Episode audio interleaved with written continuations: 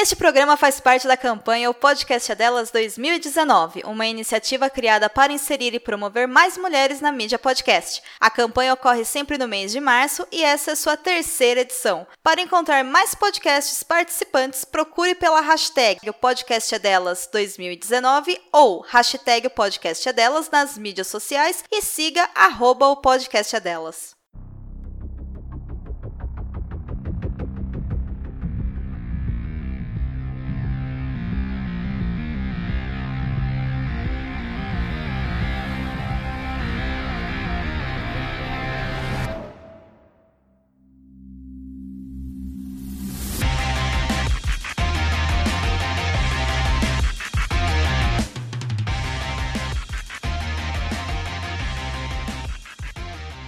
Estamos de volta com o BBcast, seu podcast de automobilismo e outras nerds. No episódio de hoje vamos falar sobre a segunda semana de testes da pré-temporada realizadas em Barcelona, bem como vamos dar só um parâmetro do que foi realizado também nas duas semanas. E aqui comigo eu tenho Débora Santos Almeida. Olá, amigos, sejam muito bem-vindos e obrigada por prestigiar mais um programa. É isso mesmo, mas antes de adentrarmos ao programa, primeiro vamos deixar vocês com o um recado da Domênica Mendes do podcast é delas sobre o mês de março e a importância do incentivo da participação das mulheres no podcast. Oi, eu sou Domenica Mendes, co-criadora do podcast é delas, e eu estou aqui para convidar a você a participar da terceira edição da campanha. A proposta é bem simples. Nesse mês de março, convide uma ou mais mulheres para participar do seu podcast. É um fato que na nossa mídia existem muito mais homens, então precisamos criar um ambiente em que nós, mulheres, nos sintamos mais confortáveis para participar. Aumentar a presença de mulheres nos podcasts é fundamental para que a mídia cresça e se torne mais plural e diversa e isso já está mudando. Em 2017, tivemos cerca de 50 a 60 participantes na campanha. No ano passado, esse número subiu para 250 podcasts participantes e diversos outros programas nasceram a partir disso.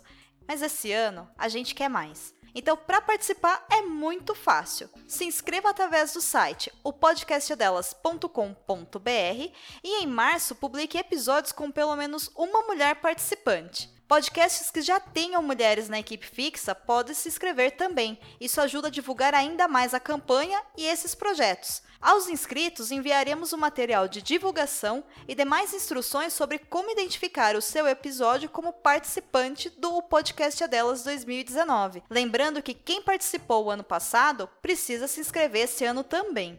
Os participantes também contam com uma grande rede de divulgação de seus episódios durante o mês de março e estarão ajudando a tornar a Podosfera um lugar ainda mais inclusivo. Aguarda sua inscrição na campanha O Podcast é Delas 2019.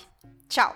Bom, agora após o recado da Domênica, vamos agradecer aos nossos apoiadores, aqueles que todo mês estão fazendo as suas doações ao nosso financiamento coletivo e contínuo. E o nosso agradecimento vai para Ricardo Bannerman, Maia Barbosa, Eliezer Teixeira, Luiz Félix e Thiago Bullet. Bom, Débora, os testes acabaram. Agora a gente só vai ver a Fórmula 1 novamente na Austrália. Contudo, essa segunda semana a gente pode pautar só rapidinho no que foi mais visto nas pistas, depois começarmos a falar de cada equipe ou das principais equipes que se destacaram nessa segunda semana? Então, acho que a gente pode focar na utilização do composto C5. Foi utilizado no último dia quando eles decidiram fazer voltas de classificação. Então foi um treino mais rápido na parte da manhã, mas durante os outros dias a gente continuou vendo muito das simulações de corrida e do teste de confiabilidade dos carros e até mesmo da duração duração dos compostos. Algumas equipes acabaram utilizando o composto da Pirelli teste para próxima temporada. Tive alguns resultados bons, assim, com um pneu, mas é tudo ainda meio por debaixo dos testes que as,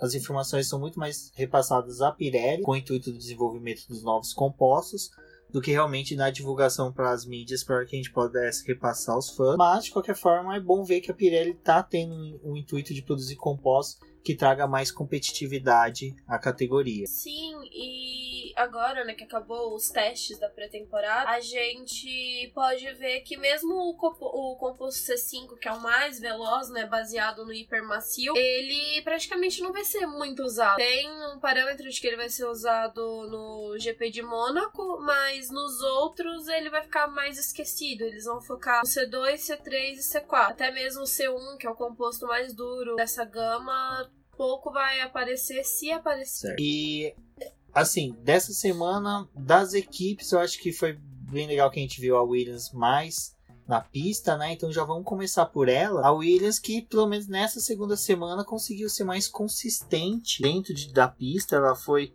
a, uma das que mais correu, assim, teve voltas. Deixa eu só pegar aqui as informações. A Williams, ela deu 566 voltas, o que é bom. A Williams, ela no caso, ela foi a quarta equipe que mais deu voltas. Então a gente vê que teve, teve o intuito da equipe de buscar o tempo perdido da semana passada.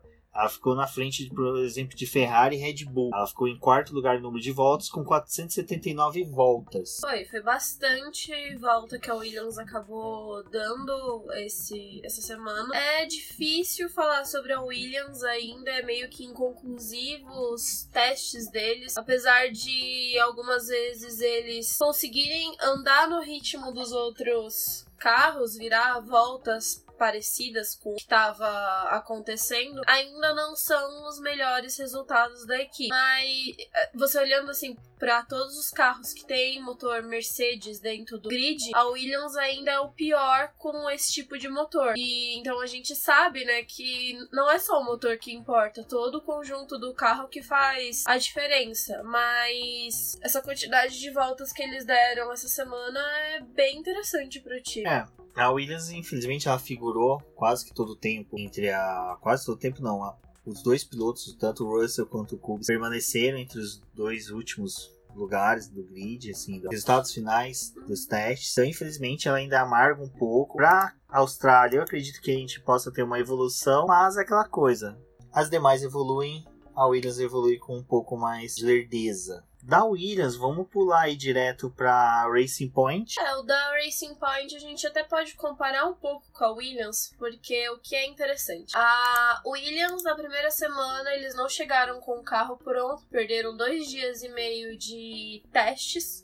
E aí você olha para Racing Point essa semana, que é uma equipe que tem dinheiro, né, bastante recursos. recurso e eles não rodaram praticamente nada. Ah, ela ficou em nono lugar no número de votos, com 377 voltas. O Pérez foi um dos pilotos que menos andou. É, o Pérez com 192 voltas, é, quinto então, lugar. É bem Pra pouco. quem seria o piloto que ia liderar a equipe, foi um número de votos bem baixo. Sim, e aí a gente pensa, né? Se o objetivo deles era, sei lá, alcançar uma quarta força, ou que seja, subir um pouco mais no campeonato, parece que eles estão bem longe. Olhando agora, o melhor dia do Stroll foi no primeiro dia de testes dessa semana, que ele acabou no terceiro lugar. Mas depois disso, a gente quase não viu a equipe aparecer de novo. Ela se tornou tão apagada quanto na primeira semana.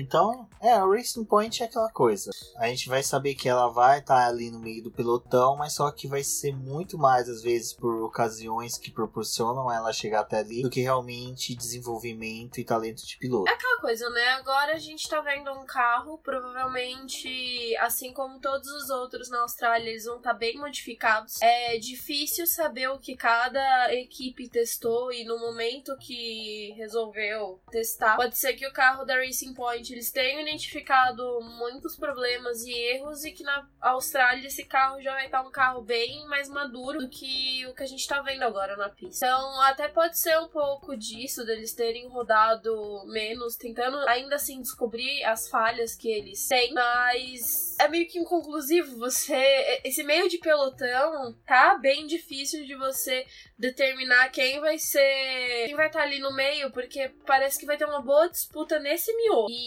acredito que a Racing Point, por ela já ter esse perfil de crescimento ao longo do ano, ela acabe realmente se desenvolvendo cada vez mais, mas talvez não esse desenvolvimento logo de cara. Talvez eles vejam o erro que tem agora no começo e, sei lá, em três corridas já seja um outro carro completamente diferente do que vai ser agora. Isso é uma, algo que a gente já meio que esperava, porque por mais que seja, por mais que dinheiro e recursos que eles tivessem, a Race Point ainda falha na questão de ser uma equipe pequeno porte. Vamos por essa. Bom, agora vamos para a Renault, que aparentemente manteve a mesma linha de estratégia de treinamento da primeira semana, que foi de desenvolver o carro na questão de confiabilidade e ajustes, né? Buscando sempre trabalhar ajustes diferentes. Essa semana nós não buscar tanto voltas rápidas, mas foi sim períodos longos na pista, testando a eh, durabilidade de compostos e também de peças e recursos. Sim, se você olhar os resultados que eles tiveram, você até fala, nossa, eles estão bem distantes do que seriam as três primeiras forças que a gente ainda considera como Ferrari, Mercedes e Red Bull. Mas eles ainda estão nessa linha de crescimento que a Renault busca. A gente viu que na primeira semana eles fizeram vários testes. É, foi mais uma semana que eles também optaram por trocar de compostos, ver essa durabilidade. Também foram muito bem na questão de quilometragem. Eles tomaram 528 voltas, sendo a segunda maior a fazer esse, esses giros no autódromo. Então a gente vê que o teste deles foi realmente focado na confiabilidade, tanto do motor quanto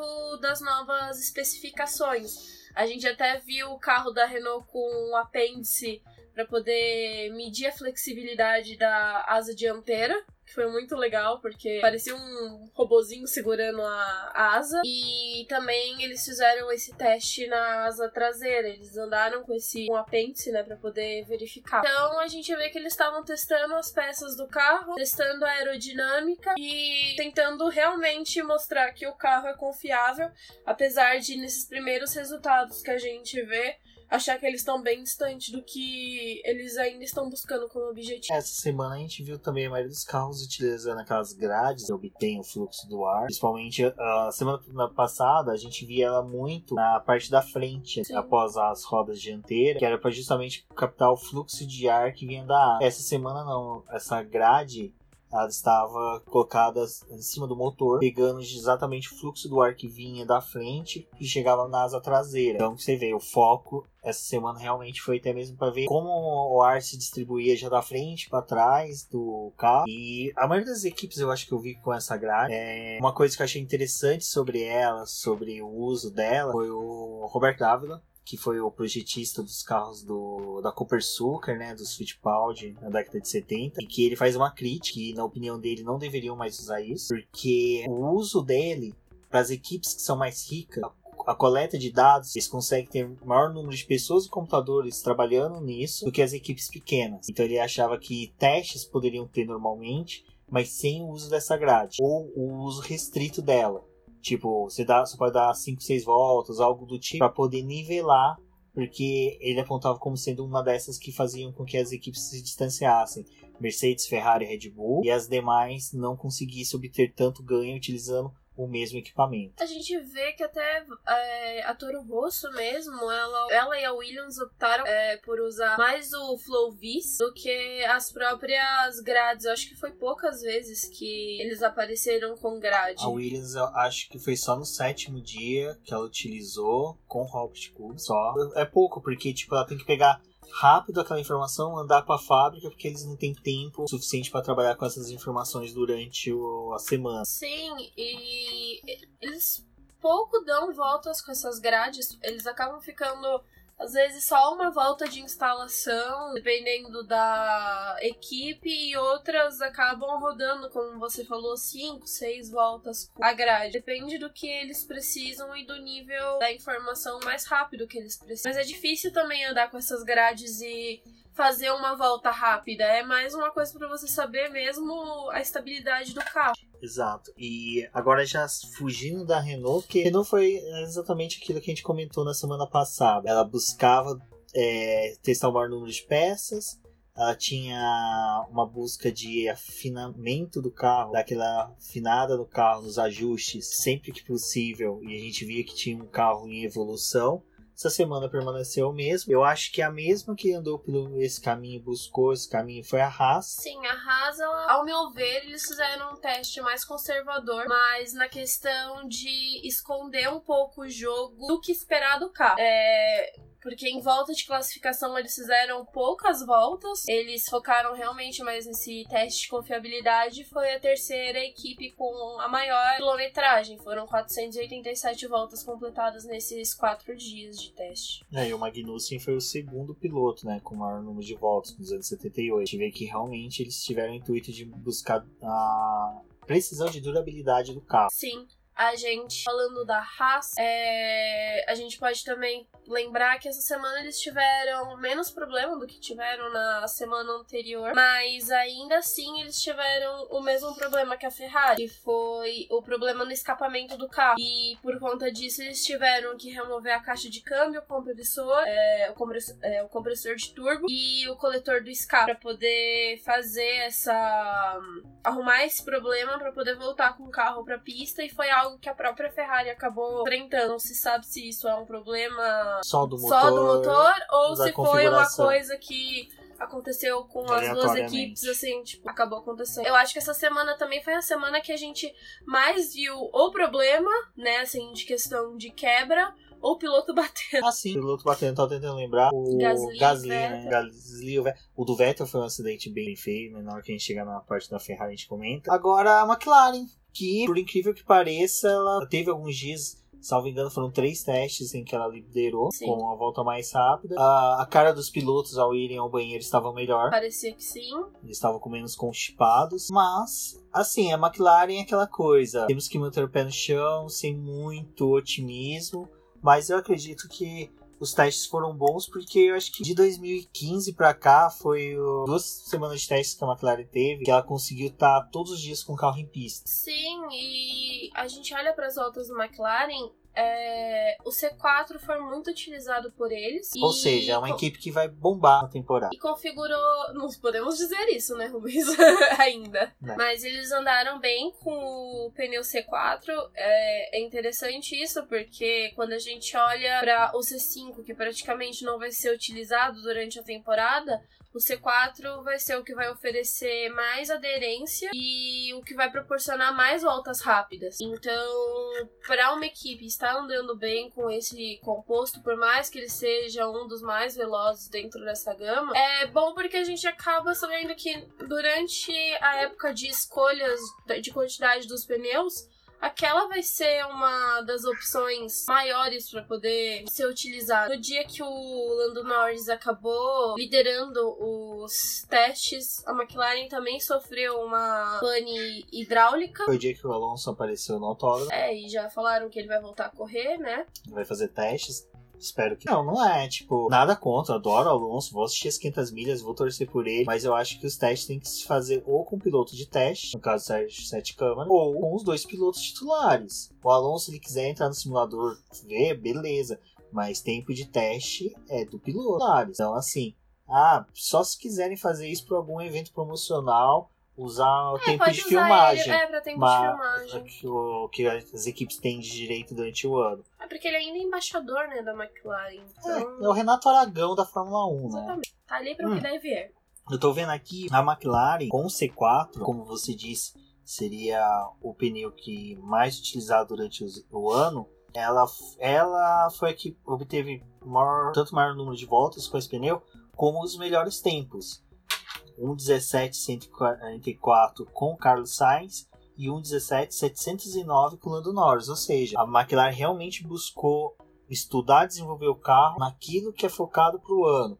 Tudo bem, nas que tiver o C5 é bom você ter essa informação de quanto que o carro é, responde com o pneu mais rápido, mas também saber como o carro permanece ou desgasta o pneu que vai ser mais utilizado, às vezes é mais viável do que ficar tentando obter voltas rápidas com pneu que vai ser usado somente num traçado que é trancado, né? Então acho, achei bem interessante essa postura da McLaren. É, é bem interessante e até porque no, davam algumas voltas, paravam. O melhor dia de parâmetro para essas voltas rápidas com o mesmo composto foi na sexta-feira. Durante os outros dias a gente via essa variedade na tabela, né? Utilizando o C2, C3 e o C4. Mas a melhor coisa é você saber que uma equipe está andando bem com o pneu que vai ser utilizado, porque os outros, se eles ficarem lá parados e ninguém vê usar, a gente a gente entra naquela história da Pirelli de ter feito toda aquela gama Rainbow para praticamente não usar todos os pneus e ficar utilizando a mesma goma quase todas as corridas e o que eles queriam proporcionar, que era a quantidade de ultrapassagem, diminuir a durabilidade do pneu, a gente quase não viu. Bom, então sobre a McLaren, o que é legal destacar é isso. Ela focou no que é corrida mesmo, que é para obter ganho em corrida, mesmo que seja só para poder conseguir o terceiro, quarto, quinto lugar ali, mas foi focado corrida. Bom, agora vamos para a casa da Red Bull Primeiro vamos falar da Toro Rosso. Então, da Toro Rosso é que, comparado com a semana passada, em que ela teve maior número de voltas na liderança, buscou inúmeras voltas. Liderou o teste com o Albon, né? Mostrou que o carro tava bom, mostrou a confiabilidade do motor Que Honda. o casamento da, com o motor Honda tava dando bem. Deram vários elogios, né? Na verdade, os elogios partiram da Red Bull, mas aí a gente continua falando que os projetos estão casados e andam juntos. É, no entanto que a Toro Rosso foi a quinta com o maior número de voltas, até mesmo comparado com a Red Bull, ela foi até melhor, ela teve 453 voltas. Sim, só que eu, o que eu acho interessante não é só isso, né? A Red Bull acabou perdendo. Aí fica um pouco difícil de você falar só da Toro Rosso, só da Red Bull, então eu acho que. Mas não teria problema da gente falar das duas juntas. Mas a gente olha pra Red Bull, que essa semana acabou batendo. O Gasly acabou batendo o carro e a equipe acabou perdendo um bo uma boa parte do, do treino, né? Pra que esse carro fosse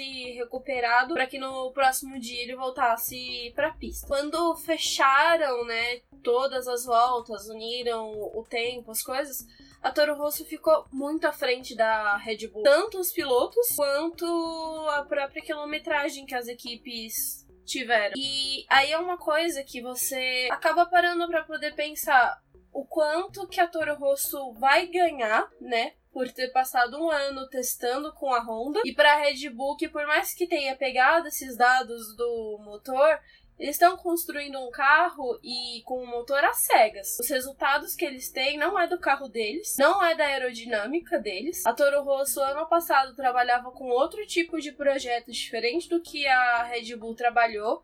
E como você faz toda essa união de dados, espera que os seus dois carros se desenvolvam juntos, por mais que no momento deles terem sido criados e desenhados, eles tenham seguido praticamente o mesmo princípio. E aí é o que preocupa, porque você quer colocar a Toro Rosso para poder andar perto da Red Bull, mas pode ser que a, Red, que a Toro Rosso acabe ou andando próximo ou ultrapassando a Red Bull por conta desse, dessa última semana de testes. A gente não sabe o quanto que a, que a Red Bull tá escondendo, mas você olhando para esses números dá até um, um assustado. Olha, eu me recordo, isso é, deve ser uma maldição nipônica, sabe? Porque naqueles saudosos tempos de 2007, 2008, em que você tinha 2006, 2007, 2008, não recordo se 2008 ela ainda estava no grid, que a gente tinha a Super Aguri, que era uma equipe subsidiária da Honda, e tinha a equipe principal Honda. A Super Aguri pontuava mais que a Honda. Os carros terminavam mais corridas do que a Honda. Aqueles dois carros que ela, até na época da RBR, se não me engano, Super Aguri algumas vezes rivalizou ali, mas na época que ainda era RBR, BAR, o carro ainda era bom, quando se tornou Honda, virou uma draga horrível. A pintura era linda, aquela pintura do planeta Terra, nos, nos dois anos foi linda. É uma maldição nipônica, quando você tem um time titular da Honda e uma subsidiária, a subsidiária sempre vai ser melhor que o time titular. Então essa maldição permaneceu oculta, saiu dos mares, dos profundezas dos mares, estilo Godzilla, pegou a Red Bull e deve, se acontecesse em 2019, assim, realmente Marco, eu quero ver qual que vai ser as alfinetadas que ele vai dar, porque ele é o rei das alfinetadas, né? Que ah, esses dias tava falando do Richard ter saído, agora tava falando que o motor Honda não sei o que melhor que o motor Renault. Tá, tudo bem, mas e aí? quando a subsidiária tá, Tá chegando, tá crescendo crescendo tanto. mais. É preocupante. Ou não também, Renault que é, tá feliz por ter ido para McLaren. Mas, falando em felicidade, vamos para Mercedes, que segundo Walter Bottas fará cara de mal em 2019 para enfrentar o Hamilton. Ele vai precisar de um pouco mais de cara de mal, né? Essa semana até foi engraçado no Insta, nos stories ela abre para as pessoas fazerem perguntas. Aí um fã perguntou para Mercedes: "E aí, quando que a gente vai ver a Mercedes em volta de qualificação?" Aí ela: "Bom, vocês vão ver isso no Q3 da Austrália". Então a gente sabe que realmente a Mercedes fez duas semanas de testes escondendo o jogo. Sim, o mais próximo que a gente viu ela andando rápido foi também na sexta-feira. E assim como todas as outras equipes, né, praticamente utilizaram o C5, o Bottas tinha terminado amanhã em segundo, e depois o Hamilton fez uma super volta, ficou apenas a 3 milésimos atrás do Vettel. A diferença foi bem pequena. É, o Hamilton aproveitou também para poder fazer voltas rápidas à tarde, tipo, manter essa constância de voltas mais rápidas e ele foi crescendo no grid. É, a volta rápida deles, só desculpa, foi 1.16.224. A volta rápida do Vettel foi 16.221. Então, assim, a gente pode esperar as duas próximas. Sim, e a gente olha, né, pra essa proximidade. Semana passada a gente falava que, nossa, a Mercedes está longe do que é o projeto da Ferrari. Aí chegou na terça-feira, eles chegaram. A Mercedes chegou com um caminhão de atualização. Colocou... Caminhão Mercedes. Exatamente. 11 13 bonito. Ou talvez um ônibus de São Paulo. Falava que a gente andava de Mercedes aqui, né? De alguma forma, é Mercedes. E instalaram essas peças no carro e o carro começou a andar parecido com o que seria a Ferrari. Não, não assim todos os dias, né? Mas andando bem. É, e... parecia assim. O, o, eles pegaram aquelas. Parecia o rádio. Acho que no rádio do Hamilton do Bottas, o mecânico deles, os dias deles, devia ficar que nem era pro Verstappen, ó, anda mais devagar. Tipo, via que o Hamilton ia fazer uma volta mais rápido que a Ferrari. E meu filho, reduz aí que não é para fazer mais rápido que a Ferrari, é pra fazer menos. Menos. Sim, e. E conseguiram, né? Conseguiram enganar bem. É, eles. Tirando mútil, né? Mas eles colocaram essas atualizações no W10 e provaram que a equipe deu um salto de uma semana para outra em questão de aerodinâmica. Aí entra a questão de que é bem preocupante, porque no começo da temporada passada a Ferrari despontou, mas em pouco tempo a Mercedes já tinha alcançado a Ferrari superado. Se em uma semana você consegue mudar completamente seu carro para poder tentar modificar os problemas que eles acreditavam que o carro tinha e já tirar um pouco da diferença que eles tinham para a Ferrari, tendo em vista que até essa semana a Ferrari acabou tendo alguns problemas de alguns, né, vários problemas de quebra e afins. É, enquanto a Mercedes teve um dia só que ela sofreu, é, ele teve, eles tiveram um problema, acabaram parando, voltaram para os boxes, arrumaram e voltaram a andar, mas eles tiveram sim um problema pequeno. É, é. uma pedra no sapato dele. Assim, pra Mercedes, eu acho que Mercedes e Ferrari são equipes que no sétimo, sexto dia já estavam ali só pra cumprir tabela. Tipo, checklist, o box deles já deviam ter sido tudo esvaziado, não tinha mais o que se fazer, então a eles ficaram Mercedes, testando. ela fez A a, maior quantidade de voltas essa semana e juntando com as da semana passada foi a equipe que mais rodou. Sim, mas o que E falo. você vê, tipo assim, um pequeno problema em oito dias, tipo, enquanto a Ferrari teve outros, prova que o carro ainda tá Não, a confiabilidade dos carros da Mercedes são discutíveis, mas até as novo bico dela, né? Todo mundo brincando que era um bico bonito, de repente ficou horrível. A Mercedes, assim, é, é, vocês veem, ouvinte, que é complicado analisar a Mercedes, porque a danada, além de fazer testes não mostrando seu potencial, quando ela quis mostrar seu potencial, ela ficou a pouco da Ferrari e manteve o discurso do Toto Wolff e dos integrantes da equipe que não de estão que- tão bem, que o é, tá meio segundo, tal, tal, tal, que esse ano vai ser ano da Ferrari, mas só que, tipo, eles ficaram naquela tapiação em cima da gente, mas você sabe que o carro pode mais. A gente sabe que a Mercedes ainda é o carro a ser superado. É lógico, a Ferrari trouxe um hiper de um carro. Vamos até aproveitar e entrar agora na, na Ferrari e Alfa Romeo, assim como a gente fala da Red Bull e da Toro Rosso junto, vamos falar da Ferrari e da Alfa Romeo junto. Mas a Ferrari, ela tá com um bom carro. Acho que por hora a gente pode falar que é o carro de destaque do, da, da pré-temporada, o carro que, que mais chamou atenção pelos números testes que ela liderou, sessões de testes que ela liderou. O Leclerc se mostrou um bom piloto, piloto de confiança também para a equipe, mas teve a batida do Vettel que ali deu uma só uma como poderia dizer quebra do ritmo da Ferrari dentro dos treinos. É, a culpa não foi dele. A roda da Ferrari acabou quebrando e provocando aquela batida. Assim como a gente falou da Haas, eles também tiveram um problema no escapamento. Eles tiveram também problema com sobreaquecimento do motor. Então foi uma sucessão de problemas que acabaram aparecendo no carro e tiraram um pouco de tempo que eles tinham de volta, até porque a Ferrari ficou na, na oitava posição posição em questão de números de voltas completado nesses quatro dias.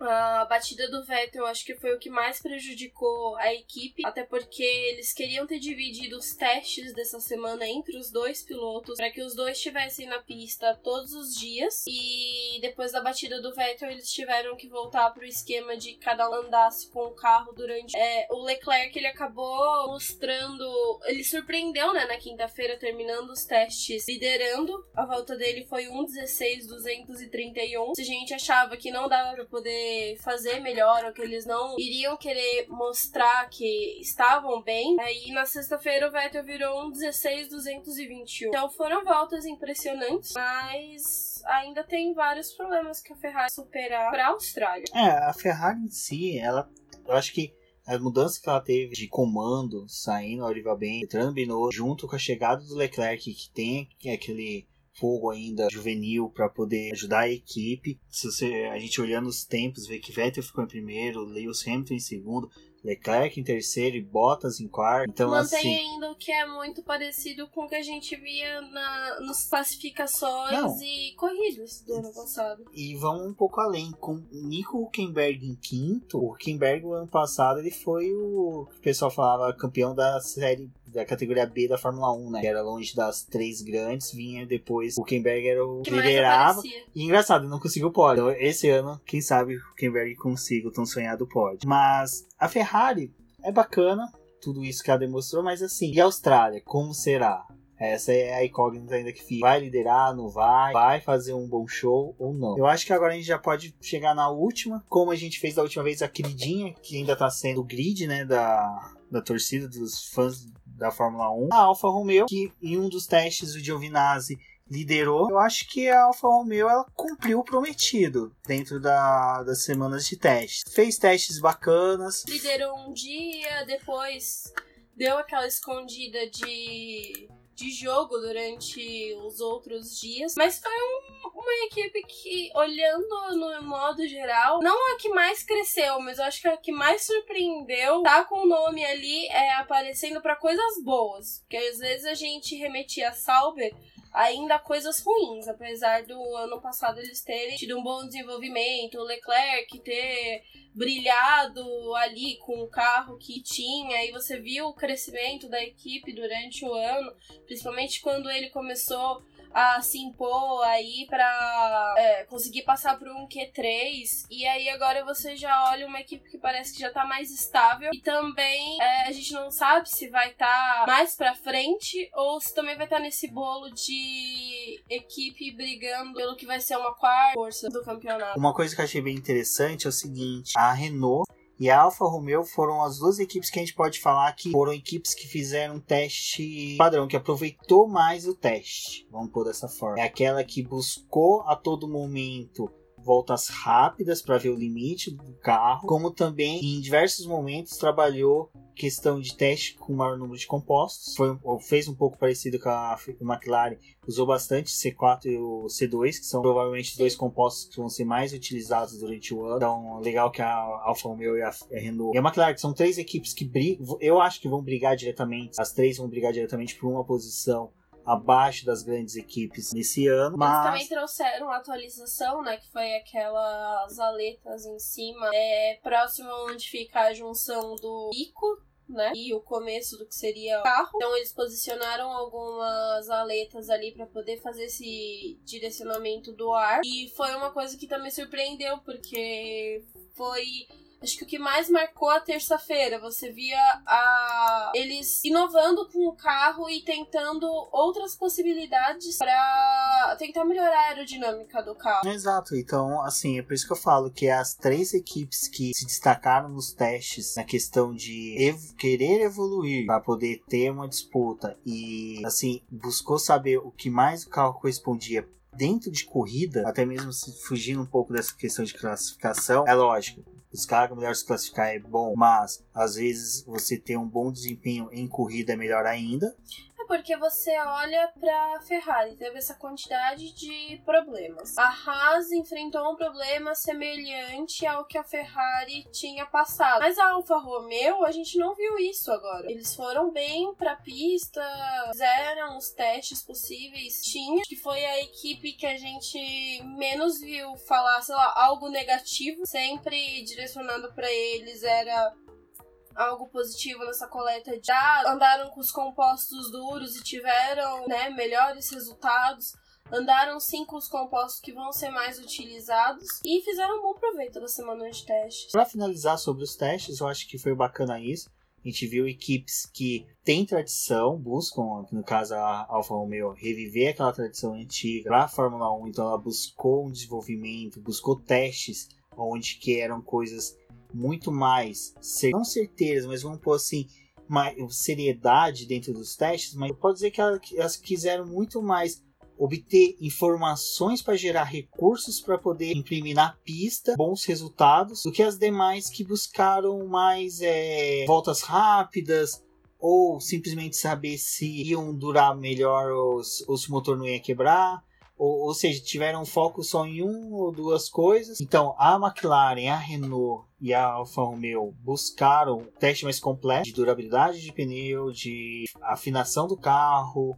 Então, eu acho que foram três equipes que, quem puder retornar, dar uma lida nos textos que a Débora fez sobre a, os testes, vocês vão perceber que essas três equipes foram aqui buscar o maior número de informações para ter uma evolução mais completa dentro de tudo, desde volta de classificação até melhor durabilidade dos pneus e desempenho em pista. Bom, então sobre os testes foram isso. Vamos para outros temas da pauta que eu separei aqui. Eu acho que fica bem interessante a gente falar além da, dos testes, né? O primeiro é que a gente está com uma representante, uma mulher na Fórmula 2, a Tatiana Calderon, vai correr na Fórmula 2 pela BWT Arden. E o que é interessante, né? Ela vai correr como a patrocinadora da Racing Point. Porém, ela vai ser piloto de teste na Alfa Romeo. Eles vão continuar o trabalho que a Sauber tinha começado em 2017. Vão manter ela como piloto de teste e agora eles prometeram que durante esse ano ela vai ter uma maior quilometragem com a equipe, porque a última vez e primeira vez que ela testou um carro de Fórmula 1 foi no período de filmagem que aconteceu no México, no GP do México. E agora eles prometem fazer com ela algo que fizeram, né? Parecido com o Antônio. E vai ser colocar ela para poder testar o carro de Fórmula 1 sempre que for possível,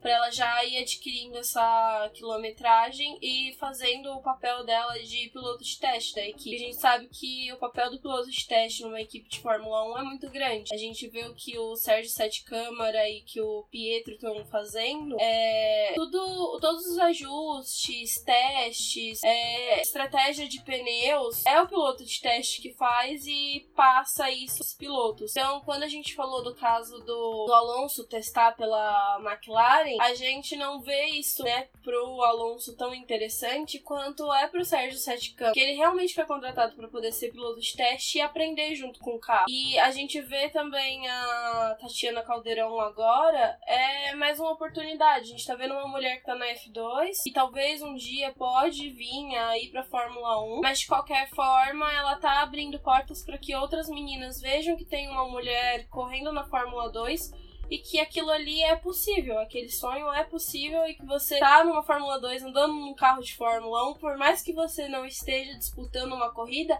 é emocionante. Não, e a questão da Tatiana, lembro que quando ela fez os testes em 25 de outubro do ano passado, a Sauber, ela não tinha motivos para mentir, tinha motivos para agradecer a ela se não fosse necessário. Eles não divulgaram os resultados dos testes, mas como a gente sabia que era teste de filmagem, a FIA restringe algumas coisas no carro. E, mas só que falaram que a Tatiana teve. Ela se sentiu mais confiante no carro, ela gostou muito mais do carro do que era o da GP3 que ela corria. Então isso é bom, ela teve uma adaptação muito rápida no carro. A Fórmula 2, os pilotos que foram de teste das equipes titulares, das equipes de Fórmula 1, correram na Fórmula 2 no ano passado, esse ano estão na Fórmula 1, que foi o Russell, Lando Norris, uh, o Albon. Então a gente tem três pilotos que subiram, então nada impede que a Tatiana um dia sobe, suba, o, né? O Leclerc pra... também Leclerc. veio de uma Fórmula 2 a. Então, é, a gente tem, tem boas perspectivas para ela. Ela é uma pilota carismática. Ela, assim, ela é muito segura de si. Você vê as entrevistas dela, você vê que ela é uma pilota que tem uma postura excelente. Eu achei bem bacana. Agora, torcer por ela, né? E sempre que ela tiver algum. Vou participar de algum treino livre vocês verem informações. Pessoal, se possível, eu sei que os, os treinos livres são em horários ruins. É sempre o horário que a gente está no trabalho, está no trabalho, está nos estudos. Aprecie uma coisa que a gente vai comentar daqui a pouco, que é a importância das redes sociais. Twitter falando sobre ela, sobre ela participando dos testes, que é uma forma também tanto das marcas e da própria Alfa Romeo ver que ela tem público, que ela tem fãs. Sigam elas nas redes sociais. É aquela coisa que a gente sempre fala. Não adianta a gente falar de incentivar a mulher só da boca para fora, fazer um ou dois posts e se no dia a dia a gente não buscar esse incentivo. Somente agora a gente em março, né, dia da mulher e todas essas coisas, é importante ressaltar, né? Tipo, a gente tá falando na abertura do podcast para poder ressaltar essas mulheres que gravam podcast e a gente também precisa ressaltar essas meninas que estão correndo ou que estão no kart buscando algo melhor uma, você falou de questão de mulheres no automobilismo, incentivar. É, eu recomendo o pessoal ouvir o, o podcast do Lito Cavalcante. É muito bom. Em um dos podcasts, ele foi antes da, da prova de 24 horas de Daytona. Ele comentou sobre a Bia Figueiredo. Que ele falou assim: gente, é estranho. A Bia ela tem não tão bons resultados na Stock Car, mas ela vai em Daytona. Enquanto que a equipe era tida como a equipe de carro de mulheres nos primeiros testes, uh, todo mundo despertou e olhou: não, peraí, o que elas estão fazendo? Elas tiveram voltas fenomenais. A Bia chegou a liderar o treino da categoria dela. Então, assim, viram que ela é boa. Então, é uma coisa que o Lito colocou em pauta: falou, peraí, por que, que quando ela tá numa outra categoria, ela, ela se destaca, ela se torna a melhor em pista? E na Stock Car não, né? Ela nas competições dela de kart que ela organiza. tanto organiza quanto participa, ela sempre. Nas 500 milhas ela correu bem pra cada. Então, assim, ela é uma pilota fenomenal, corre muito. Meu, quem assistiu 24 horas viu que ela correu bem, que ela mandou muito bem. É, mas é, é assim, ah, mas ela foi pódio, teve resultado. Cara, endura-se às vezes terminar a corrida é simplesmente a maior vitória que um piloto pode ter. E a, a Bia tem um excelente currículo. Ela tem vitórias, a única mulher que ganhou na Fórmula Renault até hoje. Ela tem vitórias na Indy Light. Então, assim, ela é uma boa piloto. Então, e acho... ela passou por várias transições, não é pilota de um tipo de categoria ou de um tipo de carro. É, ela é tanto ela de turismo como monoposto. É sensacional. Então, voltando a Caldeirão, por isso que eu falo, é importante a gente não só seguir, mas só que também twittar falando sobre. Parabenizar. Pô, vi, parabenizar. Vi um post da Grande Prêmio falando sobre a Tatiana, compartilha. Não importa a plataforma que vocês verem, o site que vocês verem, compartilha, é bom sabe? Vai quebrar barreiras e vai trazer incentivo, visão sobre. É aquela coisa, não adianta a gente fazer isso um, dois, três vezes no começo e depois não prosseguir fazendo. Sempre que possível, ir ajudando, compartilhando, dando aquele incentivo muito bacana que a gente já recebe de vocês. Outra coisa que é bacana agora no mês de março, bom, agora antes do GP da Austrália a gente não vai ficar sem Fórmula 1. A Netflix vai lançar agora no dia 8 de março a série da Fórmula 1, é, a Fórmula 1 Dirigir para Viver. O Draft to Survival. Bom, o bacana vai ser mostrar a Fórmula 1 como foi em 2018. A disputa entre pilotos, questão de pilotos, donos de equipes, as emoções que eles viveram dentro e fora das pistas. É uma pena que, salvo engano, a Ferrari não quis assinar, acho que a Ferrari e a Mercedes não quis assinar, disponibilizar, disponibilizar né? imagens, então a gente não vai ter as justas duas grandes Contudo, a gente vai então ver como foi a disputa do miolo. Do ali. miolo, né? Do, de quem tentava abocanhar um pedaço da fatia do bolo da Ferrari e da Mercedes. Então, o que, que eu convido o pessoal, os ouvintes do BBcast, amigos do Boletim do Paddock? No dia 8 de março, às 11h30 da noite, nós, isso foi uma ideia junto com o pessoal no Twitter, né, da nossa apoiadora Maia Barbosa, junto com a Beatriz Rosenberg, o Bruno de Lima, que era de todos assistirem nesse horário. E poderem comentar juntos usando Twitter, mas principalmente a hashtag Fórmula 1 Netflix, para poder dar uma visibilidade tanto para a série, mostrar para Netflix que a gente gosta desse tipo de conteúdo, incentivar que mais coisas do tipo sejam produzidas pela própria Netflix ou por outras grandes produtoras de conteúdo, assim como a Amazon. Mas utilizando essa hashtag Fórmula 1 Netflix, a gente não restringe apenas a nossa região, que é o Brasil, mas outros outras pessoas que vão estar assistindo de outros países podem estar usando a mesma hashtag, até fica mais fácil da gente concentrar todo o que for conversado ali e a oportunidade de fazer novos amigos e discutir sobre a Fórmula 1 mas eu acho que o mais legal vai ser a gente tá assistindo todo mundo junto no mesmo horário, até porque. É como se fosse uma corrida, é. que a gente assiste e debate na, na no já. Twitter sobre. O que é bacana, aí você vai, querido ouvinte, você vai se perguntar, ah, mas dá certo? Eu vou falar que sim. Porque essa ideia é meio que eu chupinhei o pessoal do Doctor Who Brasil. Eles, Eles fazem muito isso. De sempre... Quando tinha um episódio de Doctor Who sendo lançado, é, durante o lançamento do episódio, né, no dia, no horário que é, o Crackle, nesse, esse ano, tava disponibilizando os episódios pro Brasil, é, eles mobilizavam os, os fãs, os fãs pra né? poderem assistir assistir pelo Crackle e também é, não fazer o comércio né, da pirataria na internet e acabar incentivando justamente para que esse, essas pessoas que compram esse tipo de conteúdo ou produzem continuarem fazendo. Deu certo, foi muito bacana esse ano passado a gente teve muito disso, teve uma temporada. É, eles fizeram um ano também para tentar trazer atores que, que, que, atuavam na série na Comic Con, conseguiram. Pode ser também uma coisa pra gente poder mobilizar e tentar é, mexer para que quando tiver a Fórmula 1, ter esses eventos que a gente tanto quer de poder interagir com os pilotos, pegar autógrafo. Exato. É algo que você é, acaba chamando atenção. Porque assim, quando tem o GP do Brasil, fica restrito a corrida. Acabou. Se a gente mostrar tanto para Liberty Media, para Netflix, que são grandes produtores de conteúdo, é, que existe sim um mercado vivo no Brasil, um mercado com pessoas interessadas em gastar o seu dinheiro, buscar novos meios de interagir, de absorver, uh, receber conteúdo da Fórmula 1, a gente vai só... sair dessa mesmice de aguardar a transmissão da Globo, aguardar a reprise da Sport TV. A gente vai conseguir, quem sabe, trazer aplicativos. A... Mas a própria Fórmula 1 TV a... pro gente não tem. É, a Fórmula 1 TV é um pouco mais difícil porque tem toda aquela questão do Globo. Mas eu digo assim, a gente pode começar a ter conteúdo em português. Ah. Porque não são todos que têm a possibilidade de consumir conteúdo em inglês. Muita gente, acho que a maior parte da parcela dos fãs de automobilismo não consegue. Às vezes tem conhecimento da língua inglesa, mas só que absorver o conteúdo, utilizado o conteúdo, às vezes fica um pouco mais difícil. Então, a gente mostrando que sim, que o Brasil tem essa, esse volume grande de fãs. E a gente às vezes nem precisa também muito esforço. Ah, os resultados que a Fórmula 1 liberou no final do ano mostrou que o Brasil é o país que, que mais assiste Fórmula 1, né? Tem mais TVs ligadas nas transmissões. Então, se a gente mostrar que a gente também é, consome em outras plataformas, então eu acho que pode atrair mais conteúdo para nós.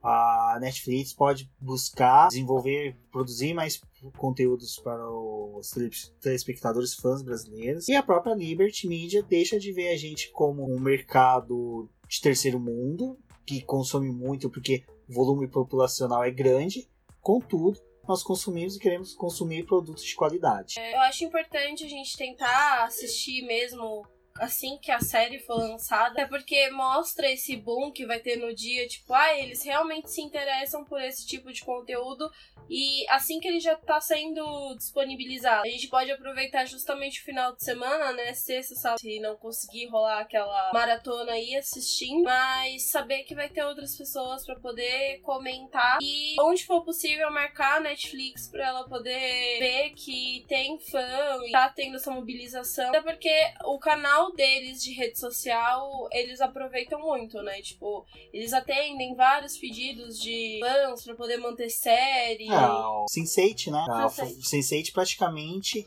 ele, a série acabou, não teve um episódio final que fechasse a série. Eles fizeram um episódio final, aí de repente quando você ia ver os números ou as informações, por que, que a Netflix foi atrás, foi praticamente os fãs brasileiros que pediram tanto esse episódio final, esse esse retorno da série, se possível, Porque a Netflix série tinha mais visibilidade no Brasil, Ex justamente. E era uma série americana, tipo, americana não, era uma série mundial, eu acho que de produção mundial, mas eu acho que era a Netflix americana que produzia ela, que fazia. Eles voltaram atrás do cancelamento da série, fizeram o último episódio porque fãs brasileiros se mobilizaram. Era tuitaço, eu lembro que tinha, eu sigo muitas pessoas que gostam da série, assistiram a série. Eles, no dia que formaram o cancelamento, eles se mobilizaram, ficavam tweetando, ficavam pedindo pra Netflix pra retornar a série. A própria Netflix, quando lançou o último episódio, fez um evento em São Paulo pra poder levar o maior número de gente possível pra poder assistir junto junto esse último episódio. Ele também teve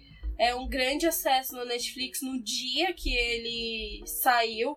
E ele se manteve, né, tipo, entre um dos episódios mais assistidos durante alguns dias. Mas o interessante foi isso, foi os fãs terem se mobilizado para poder fazer a série tomar essa proporção que teve. Então, amigos, fica o convite, dia 8 de março, às 11h30. Nós estaremos no Twitter comentando, falando sobre a série. Durante a semana, a gente, nós vamos convidar o pessoal. Gostei muito da ideia do Bruno Lima, que foi de marcar três amigos no Twitter para assistir a série. Então é tipo estilo corrente do bem. Vamos, toda vez que for twittar sobre, marca três amigos. Ah, eu vou pôr no post da, do, do episódio o tweet do Bruno para vocês utilizarem a imagem muito bem feita que ele fez pra gente utilizar para compartilhar, ah, compartilhar. Aí vocês pegam, marcam três amigos, convidam todos, é, utiliza as hashtags não só F1, F1 Netflix, mas F1 Fãs, que eu vi que é um pessoal nos Estados Unidos está utilizando bastante também para compartilhar e comentar sobre a, essa série. É, marque também as hashtags do Boletim do Paddock, que a gente utiliza nas nossas postagens, que é F1 no BP, F, a PF1BR, que é do podcast F1 Brasil, que nós já temos inúmeros participantes dessa hashtag, porque a ideia é realmente aproveitar essa, essa paixão que os nossos ouvintes, que os fãs de Fórmula 1 têm, para chamar a atenção da Netflix. Bom, dito tudo isso, Agradeço a todos. Agradeço a todos que ouviram o episódio até aqui. Se possível, comentem com a gente, mandem mensagens, falem o que, que achou da nossa, do nosso episódio, o que vocês estão achando do site, conversem com a gente, façam pedidos. Então é isso, acho que a gente encerramos. Agora sobre Fórmula 1 somente na Austrália. Ou a gente pode fazer um podcast sobre a série, se. Se a gente vê pedidos, Olá. ou se a gente vê que o pessoal curtiu a nossa ideia de fazer tweets e comentar a série no Twitter, quem sabe. Então é isso, eu fico por aqui. Eu sou o Rubens Gomes Passos Neto, meu Twitter RubensGP Neto. Neto sempre com dois T's. E em qualquer rede social vocês me encontram por esse nick. Agora eu deixo a Débora deixar o recadinho dela. Agradeço a todos, até a próxima. Gostaria de agradecer vocês por terem escutado o episódio até aqui. É, assim como o Rumis falou, acompanhem a gente nas nossas redes sociais. É, deixem aquele curtir maroto lá na nossa página do Facebook do Boletim. E um obrigado a todo mundo. Vocês podem falar comigo no Twitter como Deathflowers. E vamos mobilizar essa hashtag para poder mais pessoas assistirem, mais pessoas se interessarem. Já vão deixando aquele seu joinha lá no episódio da Netflix porque ele já tá aparecendo a capinha lá, então ele tá como. Vai ter uma pré-estreia, né? Vai ter essa estreia. E se mobilizem e vamos conversando. Podem deixar as opiniões de vocês sobre o episódio. E logo mais a gente volta com mais algum outro podcast aí.